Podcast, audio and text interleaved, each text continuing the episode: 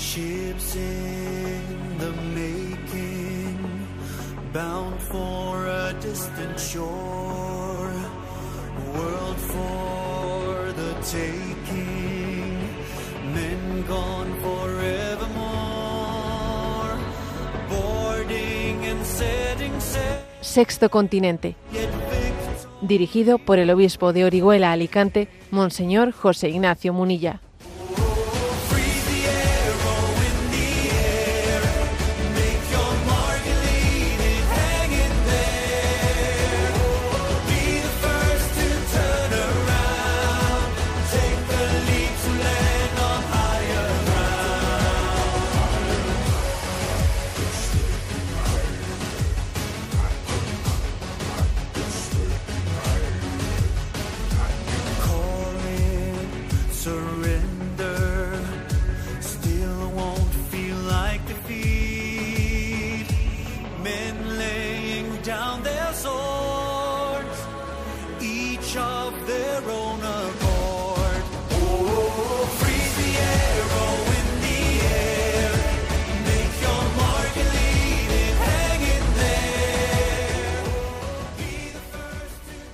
Cordial saludo a todos los oyentes de Radio María. Un día más, con la gracia del Señor, nos disponemos a realizar este programa radiofónico llamado Sexto Continente, que lunes y viernes de 8 a 9 de la mañana, una hora menos, en las Islas Canarias, realizamos aquí en directo en Radio María España.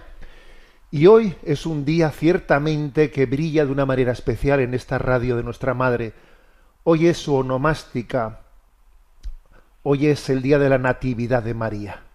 Hoy 8 de septiembre celebramos el día de su nacimiento. Han pasado nueve meses de gestación desde que el 8 de diciembre celebramos la Inmaculada Concepción. La Iglesia, fijaros, celebra dos gestaciones en su calendario litúrgico. Eh, la de María y la de Jesús. La gestación de María, que la celebra desde el 8 de diciembre, Día de la Inmaculada, hasta el 8 de septiembre, hoy Día de la Natividad, y la gestación de Jesús en el seno de María, que comienza el 25 de marzo, Día de la Anunciación, y concluye en la Natividad de Jesús, en la Navidad, el 25 de diciembre. Es maravilloso ver cómo no únicamente celebramos la- el nacimiento de María y de Jesús, sino también su, su concepción. Y quiero subrayar, además de esto que me parece importante, por lo que hoy también en el programa de Sexto Continente después vamos a desarrollar, quiero señalar también otro aspecto, que es que en la liturgia de la Natividad de María hay un atributo, un atributo que se, se destaca sobre todos de María. ¿Y cuál es el atributo que se destaca? Su virginidad, la virginidad de María. De hecho, en la fiesta de hoy está oficialmente designada como Natividad de la Bienaventurada Virgen María. Se le llama Virgen María. Y el Evangelio que se proclama, que es el de la genealogía de Jesús, que está en el Evangelio de San Mateo, capítulo primero, concluye diciendo, todo esto sucedió para que se cumpliese lo que había dicho el Señor por medio del profeta. Y aquí viene la profecía de Isaías. Mirad, la Virgen concebirá y dará a luz un hijo y le pondrá por nombre Emmanuel, que significa Dios con nosotros. Es decir, que la forma que tenemos de aproximarnos a María en esta su, su fiesta, en la fiesta de su natividad, es fijándonos en su virginidad. María es virgen antes del parto, en el parto y después del parto. ¿Y por qué se subraya tanto la virginidad? ¿Acaso porque la Iglesia católica o la tradición cristiana tenga algún problema con la sexualidad? En absoluto, no tiene nada que ver con eso. La sexualidad, como todo aquello que ha sido creado por Dios, y vio Dios que era bueno y muy bueno. ¿no? El motivo es otro. La virginidad de María, eh, la forma en la que Dios quiso que su Hijo viniese al mundo, está también custodiando, está significando, está mostrando al mundo la divinidad de Jesucristo. El hecho de que Jesús haya venido al mundo no traído por unos ángeles, sino ex María Virgine, es decir, tomando su carne y su sangre de María Virgen. El hecho de que haya habido un cordón umbilical que haya unido a, a Jesús, al Hijo de Dios, hecho embrión, hecho feto, un cordón umbilical desde el cual ha recibido la sangre de vida de María, eso subraya su verdadera humanidad. Y el hecho de que haya sido concebido por obra y gracia del Espíritu Santo y que María haya permanecido virgen, eso subraya su divinidad. Es pues hermoso, ¿no? Ver cómo en este at- atributo que se subraya de María por encima de todos en este día, el de su virginidad, estamos en el fondo confesando a Jesucristo. Hay, una, hay un motivo cristocéntrico, ¿no? En esta forma en la que, en la que mm, nos acercamos a María, diciéndola Virgen María. Además, fijaros que entre nosotros es curioso, ¿no? Está claro que se puede decir nuestra Madre María, claro que se puede decir María Secas, María de Nazaret, Nuestra Señora, claro, pero ¿cuál es la forma en la que popularmente nos referimos a ella? Y en España de una manera clarísima, ¿no? La Virgen María, esa es la fórmula, esa es la, la- la palabra mm, habitual, en la que, hemos, en la que nuestra tradición católica no- nos ha hablado de ella, la Virgen María, viendo en su virginidad pues una gran proclamación cristocéntrica. Ese es Jesús, verdadero hombre, se parecería a María, digo yo, ¿eh? obviamente. ¿De- de ¿Cuánto se parece Jesús a su madre? Claro, de ella había recibido pues todos sus genes, como decimos, ¿no? Se parece a María y ese niño que es obra y gracia del Espíritu Santo por ese don de la virginidad que Dios que Dios hizo en ella. Me vais a permitir que comparta con vosotros en esta entrada así un poco especial de este programa de Sexto Continente, pues una pues una, una preciosidad que viví antes de ayer, antes de ayer aquí en la diócesis de la cual soy obispo, que sabéis que soy obispo pues en esta diócesis de Orihuela Alicante, que está llena de, de preciosas tradiciones, y entonces pues eh, antes de ayer estuve en la localidad de Villena, donde se celebraba el centenario de, la coronación de la Virgen, de la patrona, que es Santa María de las Virtudes. Bueno, hace justo un siglo era coronada y celebrábamos pues esa fiesta y se le pusieron una- unas nuevas coronas a, a la Virgen y también al niñico, eh, que así se le llama popularmente, que sostiene en sus brazos. Y fui testigo de que al finalizar la Eucaristía se hace allí una representación que se le llama así popularmente de la conversión del moro. Bueno, pues Villena fue eh, reconquistada en la reconquista en el frente a la invasión musulmana en el año 1240, ¿eh? 1240, o sea, casi casi como quien dice, estamos hablando de ocho siglos en los que en ese proceso de reconquista Villena fue, fue conquistada por las tropas de Jaime I, etcétera. Bueno, y entonces ahí, ahí está lleno de tradiciones, estaban celebrándose las fiestas de moros y cristianos en esos días, ¿no? En estos días se están celebrando. Y fui testigo de, pues un pequeño, digamos, cuasi autosacramental se tratase, ¿no? En el que, pues, se, se representa la conversión de un moro ante un cristiano. Y entonces, bueno, pues aquel moro, que así se le llama popularmente, ¿no? Aquel moro había sido vencido por las armas, pero claro, tenía ahora el que tenía una cosa es que uno haya sido vencido por las armas en la reconquista, pero otra cosa es que se haga libremente, se haga cristiano. ¿eh? Y entonces tenía sus dudas, sus dudas de fe, que le impedían hacerse cristiano. Y entre ellas, entre la duda principal que él manifestaba es cómo va a ser eso de la virginidad de María, pero cómo va a ser, cómo va a ser que ella mm, permanezca virgen concibiendo y, da- y dando luz a Jesús, ¿no? Y entonces, aquí, mm, pues, os voy a leer esto, que es breve. Ese diálogo entre el moro y el cristiano estaba hecho por dos niños, dos niños, uno, uno vestido de moro, otro vestido de cristiano, y el moro le dice al cristiano, digo que no puede ser que de una doncella intacta naciera ese Dios y hombre, quedando ella inmaculada. Esta es la dificultad que me confunde y me pasma. Parir y quedar doncella parece cosa de fábula. Y le contesta el cristiano. No tienes que poner duda que en esto no cupo mancha. ¿No has visto en un cristal allá en tus falsos ritos de que el sol hermoso entra y pasa sin romper el vidrio?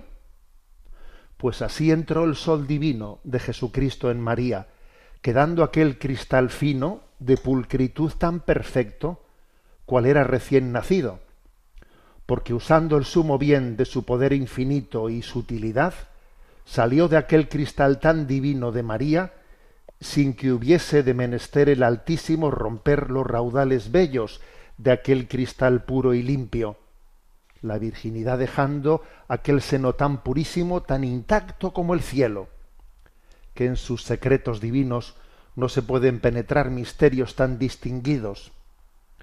Con esto queda explicado, confiesa, con, con, esto queda explicado, confiesa el nombre de Cristo, deja esas herejías, recibe el santo bautismo y me tendrás a tu lado como el más leal amigo. Y entonces el niño moro le responde, Basta, valiente cristiano, que dos veces me has vencido, ahora con el argumento y antes con el acero, con tu acero limpio. Llévame ante, antes que te sienta mi gente, que apercibidos están para si, para si me ofendes. Yo reconozco ya a Cristo, llévame presto, cristiano, donde reciba el bautismo, que cada instante que tarda a mí me parece un siglo.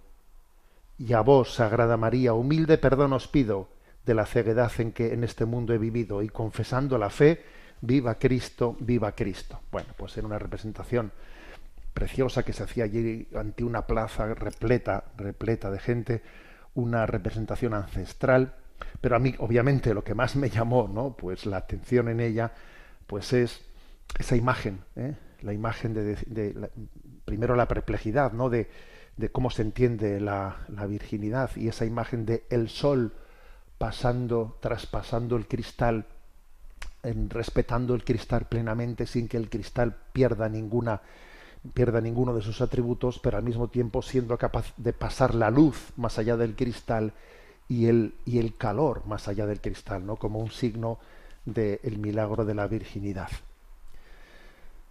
Bueno, pues esto os lo comparto, es una de esas, una de esas perlas preciosas que a veces eh, pues en la vida del obispo uno es testigo de cómo nuestra tradición católica está llena ¿no? pues de, de episodios, pues bueno, la verdad es que en esta diócesis en la que vivo, pues, eh, como el misterio, ¿no? El, más conocido de ellos es la celebración el 15 de agosto del misterio de esa entrada en el cielo de María y su coronación al mismo tiempo que, bueno, que tantas otras tradiciones como estas que os comparto. En definitiva, hoy, día de la Natividad de María, hoy día en el que se culmina esa gestación en el seno de Isabel de esos, en esos nueve en esos nueve meses, ¿no?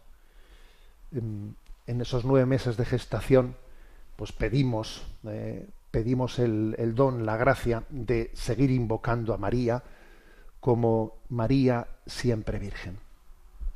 Sexto Continente es un programa que tiene interacción con los que sois usuarios de redes sociales, en Instagram y en Twitter a través de la cuenta arroba obispo munilla, con los que sois usuarios de Facebook a través del muro que lleva mi nombre personal, de José Ignacio Munilla. Recuerdo que los programas anteriores de Sexto Continente están a vuestra disposición tanto en el podcast de Radio María como en las plataformas de Spotify y de iVox y también eh, los tenéis a vuestra disposición en la página web multimedia www.enticonfio.org www.enticonfio.org Perdón que aquí me mandan un WhatsApp diciendo que, eh, que, he equivocado el nombre de la Madre de María llamándola Isabel en vez de Ana. ¿eh? Bueno, pues veneramos obviamente también el día de la Natividad de María a los padres de María, ¿eh? San Joaquín y, y, y, Santa Ana. Bueno, vamos adelante con nuestro, con nuestro programa. Vamos a ver, eh, hoy tenemos dos noticias que yo diría que son el punto y el contrapunto, que las dos han acontecido, pues esta, es curioso, pero en el devenir de la historia hay, aparentemente pasos atrás y pasos adelante. Y creo que existe esa, ese diálogo ¿no?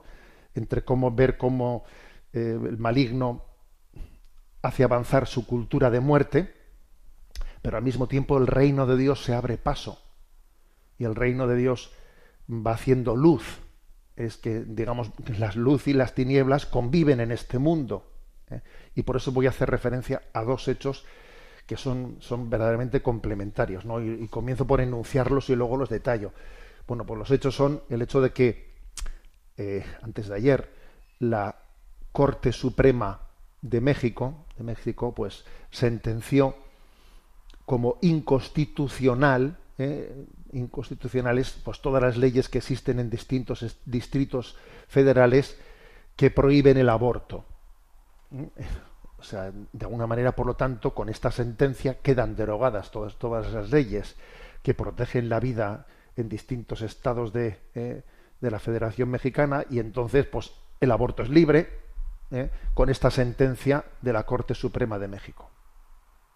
Por lo tanto, un gran zarpazo contra la vida. ¿eh? Justamente cuando en Estados Unidos, después de 50 años de la sentencia Roe, se había dado un paso en el sentido contrario. Ahora resulta que en México, ¿no? que hace 50 años defendía la vida, fíjate tú, ¿eh? hace 50 años México ni se planteaba el tema del aborto, ¿eh?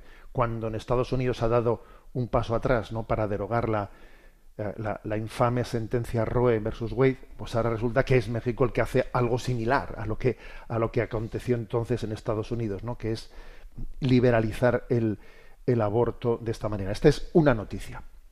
Y la otra noticia es que pasado mañana, pasado mañana, va a tener lugar una beatificación muy especial en Polonia. Una beatificación de una familia al completo. ¿eh? Una familia que es popularmente llamada, es popularmente conocida como, una, como la familia samaritana, ¿eh? como, una, como la familia samaritana, por el hecho de, de que los samaritanos de Markova, así son conocidos. Una familia que en el tiempo de la Segunda Guerra Mundial, unos católicos polacos que acogieron en su, en su granja a unos judíos y entonces resulta pues que fueron masacrados, ¿no? Ellos y sus, y sus seis niños que tenían entre siete y dos años fueron masacrados por los nazis, pero es que la madre también estaba embarazada de su séptimo hijo. Y entonces la Iglesia, por primera vez en su historia, va a beatificar también a ese séptimo hijo no nacido. Es la primera vez en la historia en la que la Iglesia beatifica a una persona no nacida. Bueno, pues esto va a acontecer pasado mañana. Mm, Al mismo tiempo que en México ha ocurrido esto. Entonces vamos a comentar las, dos, noticias porque, la verdad es que creo que dan mucho para hablar. Primero comencemos, comencemos por la noticia de México, ¿no? Es curioso, es curioso, la, frase concreta es de la Corte Suprema de México es la siguiente, ¿no? Además ha sido por unanimidad este dictamen, ¿eh? El sistema jurídico, dice, que regula el delito del aborto en el Código Penal Federal es inconstitucional por ser contrario al derecho a decidir de las mujeres y de las personas con capacidad de gestar. Bueno, lo primero es que me hace mucha gracia que distinga entre mujeres y personas con capacidad de gestar, como si hubiese personas con capacidad de gestar que no fuesen mujeres. Fíjate tú ya la ideología del tribunal, ¿eh? la ideología del tribunal, o sea, vaya pelota mental, ¿no?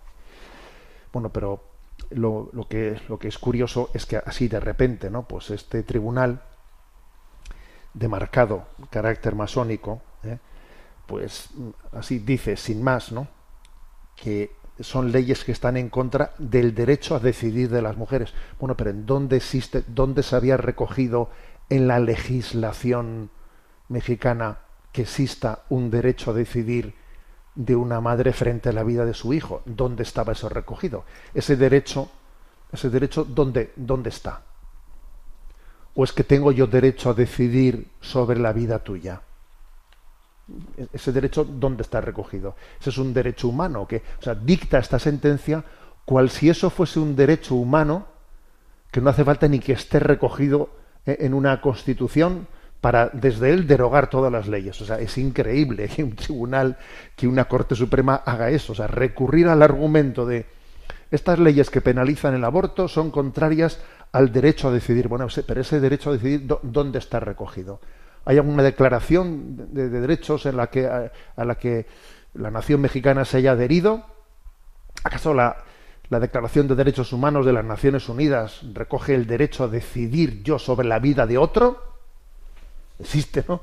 Existe esa, esa, ¿eh? es, increíble, ¿no? Bueno, yo ayer mandé, mandé a redes sociales, ¿no? Pues un, un, comentario a este respecto, porque resulta que se ha difundido en Infocatólica, se, se difundió una fotografía del salón de plenos de la Corte Suprema de México, ¿no? Y en el fondo tiene escritas dos frases, ¿no? Una frase es la patria es lo primero, bueno, y la segunda frase que está detrás de sus señorías que han emitido este dictamen, ¿no? La frase es el respeto al derecho ajeno es la paz. A ver, señorías, ¿no se han vuelto ustedes hacia la pared y no han visto lo que tienen escrito en su salón de plenos, ¿no? El respeto al derecho ajeno es la paz. Esto sí que está escrito ¿eh? en, su, en su salón de plenos. Esto sí que forma parte de, la, fuente de, derecho para, para el discernimiento. El respeto al derecho ajeno es la paz. Y existe un derecho a la vida en todo ser humano concebido. Existe un derecho a la vida. Entonces envié esta, esa imagen, ¿no? Junto con la famosa frase de Madre Teresa de Calcuta, en la que decía, el más grande destructor de la paz es el aborto. Porque si una madre puede matar a su hijo, a su propio hijo, ¿ya qué nos queda? ¿Matarte yo a ti y tú a mí? No nos queda más que eso. Por eso esa frase, ¿no? escrita ahí en, la pared del Salón de Plenos de la Corte Suprema, el respeto al derecho ajeno es la paz. Pues bueno, pues si lo tienen ustedes escrito en la pared. Lo que es increíble es que se, para justificar esta, sentencia, se argumente con un supuesto derecho a decidir de la mujer, pero bueno, pero ¿dónde está eso dicho? ¿Eh? Un derecho a decidir hasta, dónde. Y, ahora también si, si, si yo quiero matar a otra persona, ¿tengo derecho a decidir sobre ella? ¿Existe ese derecho? sobre la vida de otro? Bueno, lo que esto llama la atención que estamos ante un fenómeno que es el fenómeno de que de, la no separación de poderes, porque estábamos muy acostumbrados a que el poder legislativo, o, mejor dicho, el poder ejecutivo, ¿eh? sí, el poder ejecutivo y el legislativo, se entrometan en el poder judicial y manipulen eligiendo, ¿eh? eligiendo pues, pues jueces políticos, jueces que no, que no tienen un criterio jurídico, sino jueces ideologizados, eh, que en el fondo la justicia responda a la ideología política. Estábamos acostumbrados a eso, ¿no? Pero ahora estamos viendo también otra forma de no separación, otra, otro ataque a la separación de poderes, que es que el, que el, que el poder judicial, que el poder judicial se crea con la capacidad de bueno pues de de, alguna manera pues de anular leyes que hayan dictado el legislativo o normas y disposiciones que haya dictado el ejecutivo así por las buenas pues porque el poder el poder judicial tiene una ideología y lo que no conviene con la ideología del ejecutivo pues nosotros mismos nos nos, nos, abrogamos ¿no? la capacidad de anular leyes cual si nosotros fuésemos los legisladores, ¿no? O sea, estamos en un momento en el que no existe separación de poderes. No hay tal. ¿eh? En España, pues ya hemos visto lo que ha ocurrido. ¿eh? Pues se ha conformado pues, un, tribunal constitucional a imagen y semejanza de una ideología determinada y ahora, pase lo que pase, ese tribunal va va a, ser, va a servir siempre a su amo. Bueno, y vemos también lo que, lo que ha ocurrido en Colombia, lo que ha ocurrido ahora en México, que es en el sentido contrario, o sea, la ideología única, el, pensamiento único llega a controlar vía masonería o vía como, como fuere, llega a controlar pues una Corte Suprema y a partir de esa Corte Suprema se cree con el derecho de anular las leyes del, del legislativo. Algo increíble. No existe separación de poderes, señores. ¿eh? Por lo tanto, es un día en el que el pueblo mexicano ha padecido ¿no? pues un gran zarpazo de la cultura de la muerte y obviamente ahora, pues ahora tiene, tiene un gran reto, ¿eh? un gran reto por delante. ¿eh? Creo que tenemos que estar cerca de ese, de ese pueblo y yo confío plenamente en, en, en un signo, ¿no? que es el signo de la guadalupana. El hecho de que la guadalupana tan, tan querida, ¿no? tan querida por todo el pueblo mexicano y por toda la, toda la hispanidad, pues sea la imagen de una mujer embarazada. La imagen de la guadalupana en estado de buena esperanza creo que es la mejor, ¿eh? pues la mejor respuesta a esta gran crisis. Bueno, y paso a la segunda, ¿eh? a la segunda noticia, que es impresionante. ¿eh? La Iglesia pasado mañana va a beatificar por primera vez a una persona no nacida. El caso, el caso es, es impresionante. Ocurrió en 1944, ¿no? Era un matrimonio, Joseph y Victoriana. Joseph tenía 44 años y Victoria tenía 32 años, un matrimonio joven, que fueron ejecutados junto a sus seis hijos y el pequeño de siete meses del cual estaba embarazada la mujer. Es increíble, ¿no? Que tal cosa ocurriese. Era una familia campesina eh, de la localidad de Markova, a medio camino entre Cracovia y Leápolis, de Ucrania. Y además de ser fervientes católicos, Joseph el padre era un experto agricultor que aplicó nuevas técnicas en sus cultivos y además y lo compartía con sus vecinos. Era un hombre que tenía ¿no? pues un liderazgo como campesino, etcétera. La invasión de Polonia por parte de los nazis puso bajo las cuerdas a toda la comunidad judía y en aquella zona donde ellos vivían en Markova, que solamente había unos 4.500 habitantes, pues se calcula que vivían 120 judíos. Por cierto, de los, de los 120 solo sobre, sobrevivieron 20, ¿no? Entonces esta familia decidió compadecerse ¿no? de ocho judíos y los escondieron durante 15 meses en su granja. En su granja. Pues una apuesta arriesgada, obviamente, ¿no? Pero la caridad cristiana les llevó a tomar esa, esa decisión.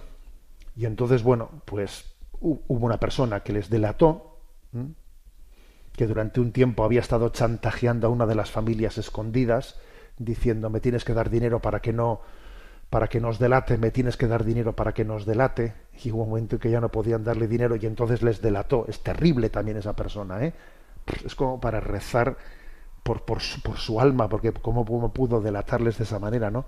Pero el hecho fue que el 24 de marzo de 1944, un grupo de soldados alemanes que les habían denunciado rodeó la casa, ejecutaron sobre la marcha con un tiro en la nuca a los ocho judíos que allí estaban escondidos, y después, en presencia de numerosos vecinos del pueblo, a los que habían obligado a contemplar la ejecución a modo de, eh, de escarmiento, pues procedieron a asesinar pues, a Joseph, el padre, Victoria, la madre, delante de los niños, eh, entre dos añitos y siete añitos, y finalmente mataron a los, a los niños, allí delante de todo el pueblo. ¿no? Las investigaciones llevadas a cabo eh, por el dicasterio de la causa de los santos han concluido ¿no? que los ejecutores actuaron movidos por un odio antijudío y anticristiano importante, ¿no?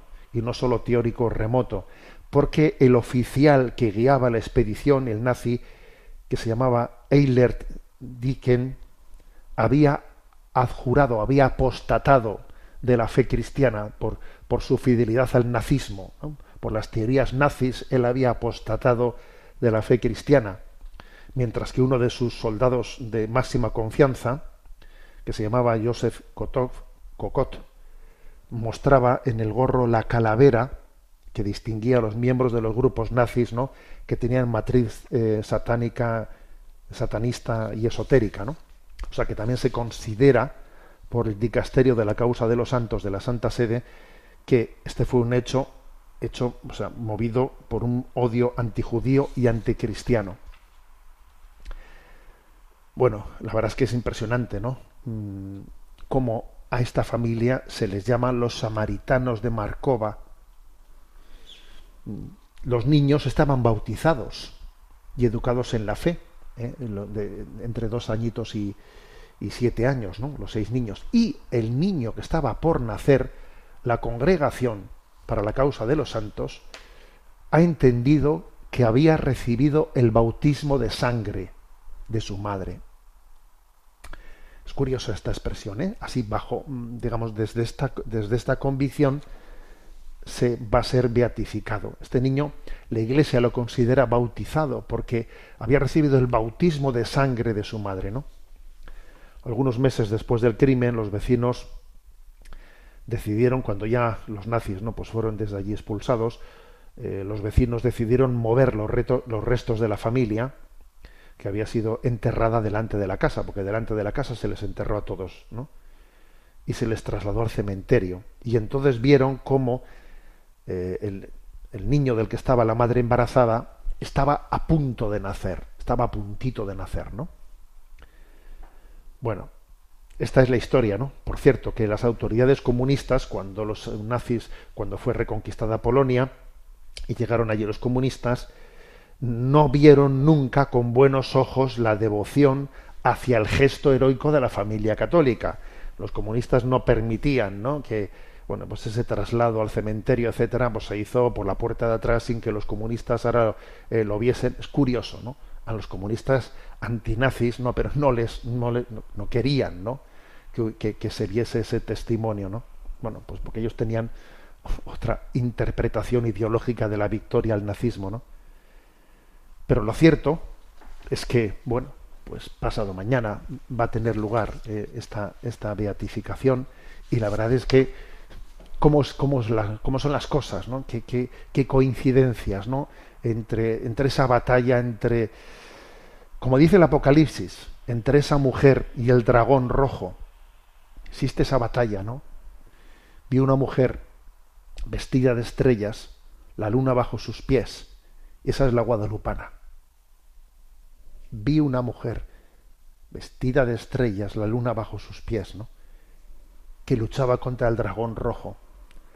Parece que ese dragón rojo vence esta batalla, pero lo cierto es que el que vence esta batalla es este niño, que por cierto yo creo que sería bueno que le diésemos un nombre, ¿no? Aunque podríamos también llamarle como el niño samaritano, eh, el niño samaritano, que es una, una preciosa forma también de acercarnos a él. En esa batalla, ese niño, su beatificación, su familia, es la que vence sobre la cultura de la muerte. Y vamos ahora a orar a María con este canto, en este día de la Natividad de nuestra Madre, este canto de Bendita sea tu pureza, cantado por el grupo de Jacuna. Lo escuchamos.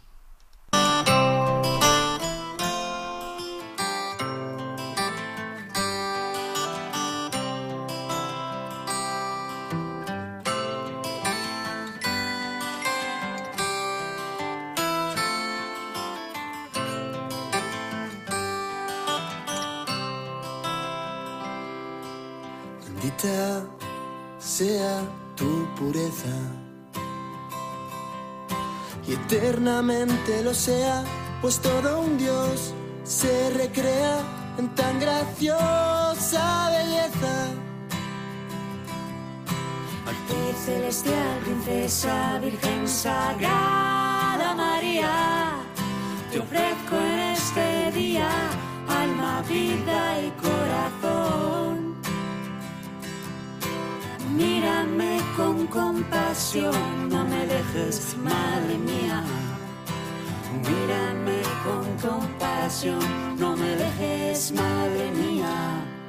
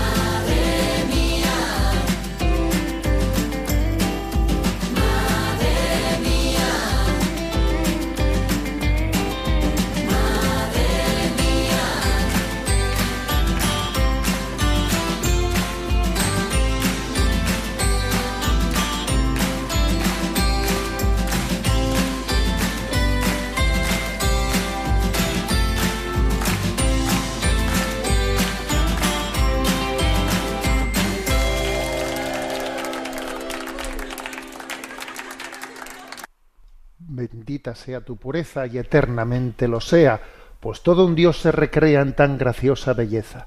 A ti, celestial princesa, Virgen Sagrada María, te ofrezco en este día alma, vida y corazón. Mírame con compasión, no me dejes, Madre mía. Amén.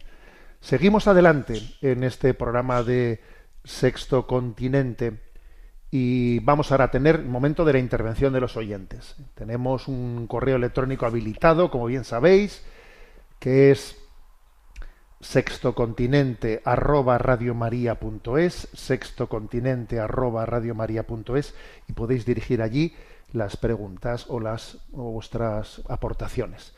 Y desde la emisora nos van a, nos las van a hacer presentes. Buenos días, Muy buenos días, monseñor. adelante con ellas. Una oyente que se llama Belén escribe y dice, Buenos días, monseñor y equipo. A raíz de unas contracturas musculares muy tortuosas, el dolor no me deja ni dormir. He caído en una crisis.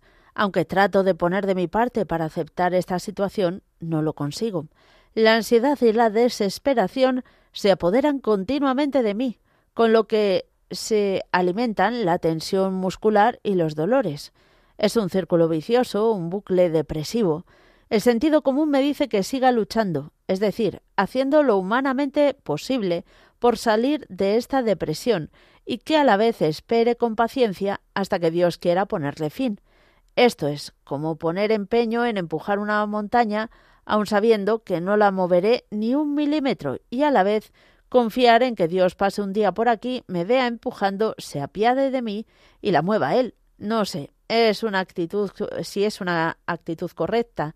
Ayúdeme a discernir, le tengo en mi oración. Muchas gracias. Bueno, pues he elegido esta, este correo de Belén porque después, unos días después, ha llegado otro correo de Belén, eh, de ella misma. Y entonces dice, estimado monseñor, soy Belén. Recientemente le envié un mensaje pidiendo que me ayudara a discernir qué actitud debo mantener ante el sufrimiento que me están causando unas contracturas musculares. Pero esta tarde ha acontecido algo inesperado y milagroso, diría yo, pues he recibido una enorme gracia mientras escuchaba un vídeo del padre Ignacio Larrañaga que hablaba del abandono. Y es que por primera vez me he visto poseyendo una ofrenda digna para ofrecer a Dios, a quien amo. Así que estoy contenta de poder ofrecerle a Dios la molestia de mis contracturas musculares y curiosamente han pasado de ser dolorosas a ser simplemente molestas. Así que milagrosamente ya no necesito su respuesta. Por supuesto que puede usted usar de esta historia si quiere que puede ayudar a la audiencia. Muchas gracias. Pues fíjate tú eh, cómo son las cosas, que la verdad es que comparto ¿no? este testimonio de Belén, porque en el fondo, fíjate, ella misma escribe un correo y luego ella misma da una respuesta unos días después, ¿no? En tiempos de tribulación, pedir el don de la fidelidad. Mira, cuando uno está siendo atribulado, abrazarse a la cruz y quieto parado, ¿no? Pedir el don, el don de la fidelidad, abrazarse a la cruz como un clavo ardiendo, ¿no? Abrazarse a esa cruz. En tiempos de turbación no hagas mudanza. Y entonces Dios da su gracia. Claro, desde luego no la ha podido escribir mejor Belén. Aquí me siento yo impotente bajo esta, este bucle depresivo. Es como querer empujar una montaña sabiendo que no se va a mover ni un milímetro y a la vez confiar en que Dios pase un día, me vea empujando, se apiade de mí y mueva, y sople y mueva esa montaña. Bueno, lo que es curioso es que la clave, ¿no? La clave en la que ella recibido esa gracia, a ver, los, dolores musculares ahí siguen. ¿eh? O sea, el milagro no ha consistido en que de repente le duela menos. No. El milagro ha consistido en que, bueno, pues sirviéndose de una predicación, ¿no? En este caso, pues un vídeo del padre Ignacio Larrañaga, en el que estaba hablando del abandono, de abandonarnos, de, de, de, dejarnos en manos de Dios, de hacer la ofrenda de nuestra vida. Me ofrezco, este soy yo, o sea, me ofrezco. Creo que la clave está en el, en el ofrecimiento, en el abandono y en el ofrecimiento a Dios, Padre, ¿no? Por medio de Jesucristo, en unirnos a la ofrenda de Cristo al Padre. Esa es la clave. Y eso sobre todo acontece en la Eucaristía. Eh, cuando uno asiste a una Eucaristía o, o, un enfermo la sigue por un medio de comunicación, en ese momento en el que eh, se pone en el altar el pan y el vino, uno también se pone a sí mismo su situación y la ofrece con Cristo al Padre. Y entonces de repente, dice ella, ¿no? Y de repente me vi poseyendo como una ofrenda que era digna para Dios, ¿no? Ofreced lo que dice San Pablo en los Romanos, ¿no? Ofreced vuestra vida como hostia viva, santa, agradable a Dios. Haced de vuestro, vuestro propio cuerpo una ofrenda. Ofreced vuestros cuerpos como hostia viva, santa, agradable a Dios. Este es vuestro culto razonable. Entonces, ¿qué es lo razonable? Que yo ofrezca mi vida, que ofrezca ese tumor que tengo, que ofrezca esa, eh, pues tengo, tengo en, la agenda una visita al médico que me tiene preocupada, tengo esto, tengo, tengo este sufrimiento con, con, con mi hijo, tengo esto, haz una ofrenda, ¿eh? una ofrenda, de, y entonces, ¿no? Pues ves como Dios acoge esa ofrenda y en ese momento entiendes que, que nada acontece sin que tenga un valor salvífico. Nada acontece sin un valor salvífico, ¿no? Y es, impresionante. Entonces ella dice, bueno, pues han pasado de, de esos dolores contracturales, eh, de, esas contracturas, quiero decir, ¿no? Esos dolores musculares, ¿han cambiado? No, pero sí que ha cambiado, ¿no? Pues, pues la, la, actitud con la que uno los vive. Y entonces ahora, curiosamente, son sobrellevables, que antes casi no eran sobrellevables, ahora son sobrellevables, porque la clave está en el sentido. Lo más duro no es el dolor, lo más duro es el dolor sin sentido. Pero cuando existe el sentido, el dolor tiene un valor salvífico que, que, nos da un don, nos da una gracia ¿no? para poder llevarlo. Bueno, pues le agradecemos a, a Belén que haya compartido con nosotros ese, ese relato. Adelante con la siguiente oyente. Otro oyente cuya identidad preservamos plantea lo siguiente. Estimado Monseñor Monilla, llevo escuchando Radio María desde hace más de 20 años. Hace tres años fui víctima de un grave delito de agresión sexual. Un hombre me intimidó con arma de fuego, allanó mi vivienda, me robó, me secuestró, me violó y me dejó semidesnuda y herida en un descampado.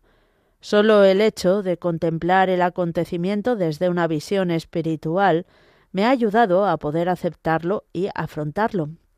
Padecido el delito, sufrí, y aún sufro, sobreexposición y revictimización social, a mi entender, fruto de la irregular actuación y abandono institucional, también, lamentablemente, de la insolidaridad social, motivo por el cual he intentado hacerme oír sin éxito ante muy diferentes eh, organismos, desde el defensor del pueblo hasta los ministerios de igualdad y de justicia. Sin embargo, en la actualidad, paralelamente, asistimos a una exaltación mediática debido a la actuación del presidente de la Federación Española de Fútbol, el señor Rubiales, tras la victoria mundial de la selección española femenina de fútbol, cuya victoria, por cierto, hemos permitido ensombrecer entre casi todos y todas. Independientemente de que pudieran existir otros motivos de investigación y sanción a este directivo, por supuesto, considero inadecuada la actuación de este hombre y su falta de decoro, lo cual ha de ser corregido, incluso sancionado, pero dadas las circunstancias, me sorprende la gran desproporción y distancia en el tratamiento de este tipo de casos, en los que además parece que la gran emoción ante un exitoso evento deportivo tiene mucho que ver y paralelamente la irregularidad, silencio y abandono con el que hemos sido y somos tratadas tantas víctimas de agresiones sexuales graves, y todo ello por las mismas instituciones y estamentos que ahora se pronuncian con tanta rotundidad. El señor Rubiales, en una de las intervenciones que he podido escuchar, en concreto en la que se retrae de la intención de dimitir, se pregunta cómo se sentirán las verdaderas víctimas de agresiones sexuales. Señor Munilla, tengo la respuesta. Es difícil entender cómo es que aquellas personas que permiten, permitían las escarcelaciones y reducciones de penas de delincuentes potencialmente peligrosos y muy seguramente reincidentes, ahora se alarmen por determinados abrazos, un gesto ciertamente obsceno y un inadecuado beso. En palabras bíblicas de Jesús de Nazaret, hay de vosotros, guías ciegos, que coláis el mosquito y tragáis el camello. Usted lo sabe cuántas veces nuestro Señor Jesucristo increpó a escribas y fariseos de hipócritas. Me pregunto si seguimos igual. Me sumo también al dolor de la madre de este señor públicamente tan acosado. Es más, como mujer y como víctima, si hubiera estado más cerca me hubiera unido al encierro de esta madre sufriente. Me gustaría trasladarle el mensaje a esta madre de que no está sola. Le ruego por prudencia no, no hacer mención de mi nombre públicamente. Reciba mi más afectuoso saludo, que Dios le bendiga. Bueno, la verdad es que me ha impresionado el correo. ¿eh? Tenemos una audiencia en este programa y en esta radio de Radio María que, es impresionante, ¿no? Cuántas experiencias y qué potente es compartir una experiencia como esta. Eh, yo voy a decir que había, había decidido en mi interior no hacer ni mención a este tema, ¿no? A esta polémica vida de, del, del, señor Rubiales, etcétera. He dicho, bueno, no voy a ni hacer ni mención, ¿eh? pues sencillamente porque, pues porque es obvio que estamos ante una estrategia, ¿no? Ante una estrategia que de alguna manera está queriendo distraer la atención. Dice, no voy a ni, a contribuir a ello. Pero claro, cuando uno recibe un correo como este, que le llena de respeto, ¿no? te llena de respeto por ver cómo alguien ha sufrido verdaderamente ¿no? en, todas, en toda su potencia la, las vejaciones de las agresiones sexuales y, y, ahora se ve, se ve abandonada y claro, y ve y ve este espectáculo que se ha montado y dice, pero bueno, pero, pero ¿dónde estamos? Pero, pero quiere que les cuente yo lo que me ha pasado y cómo, y cómo no, no terminan de, de ayudarme y, no, y no me siento arropada después de lo que me ha ocurrido, ¿no? Y ahora veo, veo este espectáculo, ¿no? A ver, eh, ella, pues, eh, nuestra, nuestra oyente, ¿no? Que, que, nos comparte esta historia y agradecemos el, el hecho de que, de que tenga pues esa confianza en nosotros, ¿no? la audiencia, de compartirnos su historia. Sobre todo dice, yo tengo una, una respuesta, que es la hipocresía. Hay de vosotros, ¿no? Que coláis el mosquito, tragáis el camello. Ella, sobre todo, presenta esta explicación. Y por supuesto, yo hago mío, ¿no? Pues las palabras que dice esta, esta oyente de principio al final. Pero además también de esta explicación de la hipocresía, sin duda alguna, también hay otra explicación, que es obvia, que es la explicación de la estrategia de distracción. Claro que existen estrategias de distracción que se utilizan ante la opinión pública. ¿eh? Porque cuando cuando un gobierno no pues está dando los pasos que está dando pues yendo la viceministra pues a, al extranjero a verse con un político fugado de la justicia para negociar con él pues una amnistía tanto de, de todo tipo de delitos de malversación de fondos como de otro tipo de delitos y, llegar a una serie de acuerdos que, claro, que obviamente van a van a hacer chirriar la opinión pública de una nación. Entonces, ¿qué es lo que se hace? Pues se, se recurre, ¿no? Pues a una estrategia de mm, distraer la opinión pública en otro tema, en otro tema, pues para que las, las conversaciones estén centradas en otra cosa y para que así ese trago, ese trago tan amargo de tipo político que podría suponer un desgaste a un gobierno, pues, eh, pues lo, lo pasemos rapidito. Pongo un ejemplo. ¿Qué nos imaginamos? Que en las, en las conversaciones de las peluquerías o en las conversaciones de las eh, pues de cuando se hace cola en un en un eh, pues en una carnicería o en cualquier sitio no en las tertulias en las cafeterías. Qué tema creéis que ha ocupado el lugar principal Eh, lo que está ocurriendo en este momento los pasos que se están dando eh, en torno a una amnistía en torno al otro y al otro o lo que ha ocupado es el tema del beso de Rubiales y esto. Sin duda alguna todos sabemos lo que ha ocupado eh, las, nuestras conversaciones, los titulares, es, decir, que es que aparte de una hipocresía es una estrategia de distracción. ¿eh? Es una estrategia de distracción y obviamente eso está ahí presente. ¿no? En todo caso, también el correo de, de esta mujer también nos pone, nos pone a consideración el hecho de que no somos conscientes, cuando ocurren estas cosas, de hasta qué punto se ofende a las personas que han sido, eh, que han sido objeto de, de, agresiones sexuales. Hasta qué punto se les puede llegar a ofender. Como, como por ejemplo, también se les puede llegar a ofender a las víctimas del terrorismo cuando eh, se toman determinadas eh, o decisiones políticas de, eh, de compadrear con quienes fueron los verdugos de esas víctimas del terrorismo. O sea, no somos conscientes de, o sea, no, no, no, existe sensibilidad ni respeto alguno hacia las víctimas. Bueno, pues agradecemos mucho eh, este, esta confianza que tiene esta oyente con nosotros y, y vamos a rezar por ella. Adelante con la siguiente consulta. La siguiente consulta nos la envía Lucía. Dice, buenos días, Monseñor Munilla. ¿Nos podría aclarar si estos trabajos científicos podemos aceptarlos desde la sensibilidad católica? Me refiero a la noticia que dice cultivan por primera vez en un cerdo un órgano humano para trasplante. Muchas gracias y que Dios le bendiga. Vamos a ver, desde el punto de vista ético, eh, desde la sensibilidad eh, cristiana, no existe una contraindicación, no es incompatible ¿no? Con, con, el respeto a la ética el hecho de que un órgano humano pueda ser cultivado pues en un animal para que eh, sea para que se geste de alguna manera, crezca y luego pueda ser trasplantado a un ser humano. No existe una contraindicación en ello. Se trata de un órgano humano. ¿eh? Ahora, distinto sería si estuviésemos jugando con embriones humanos. Claro, los embriones son, seres humanos, ¿eh? pero un riñón no deja de ser un órgano humano. Un órgano que no es un ser personal. ¿eh? No es un ser personal, ¿no?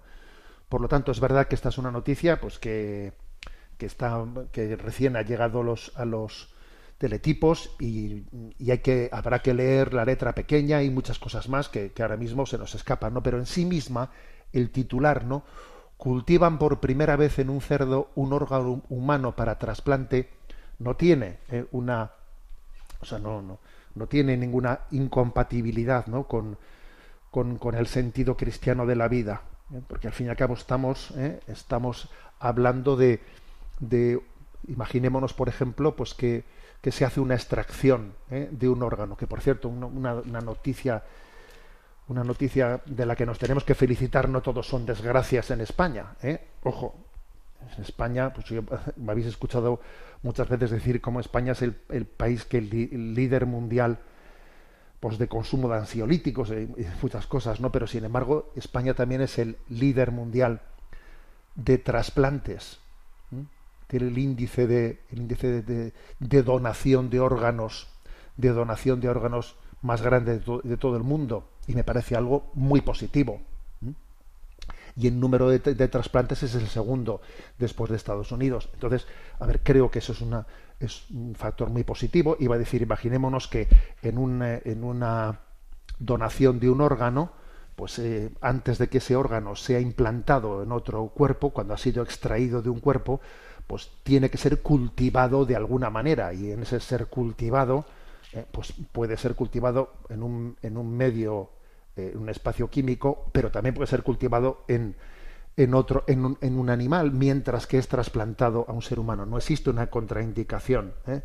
contraindicación ética frente a esto. Aunque ahora ahora descuidaros que igual nos vienen los animalistas y nos dicen que igual esto es una violación de la dignidad del cerdo. No, os lo no os lo perdáis ¿eh? que eso también hoy en día no me extrañaría que lleguemos a verlo. Tenemos el tiempo cumplido me despido con la bendición de Dios Todopoderoso Padre Hijo y Espíritu Santo. Alabado sea Jesucristo.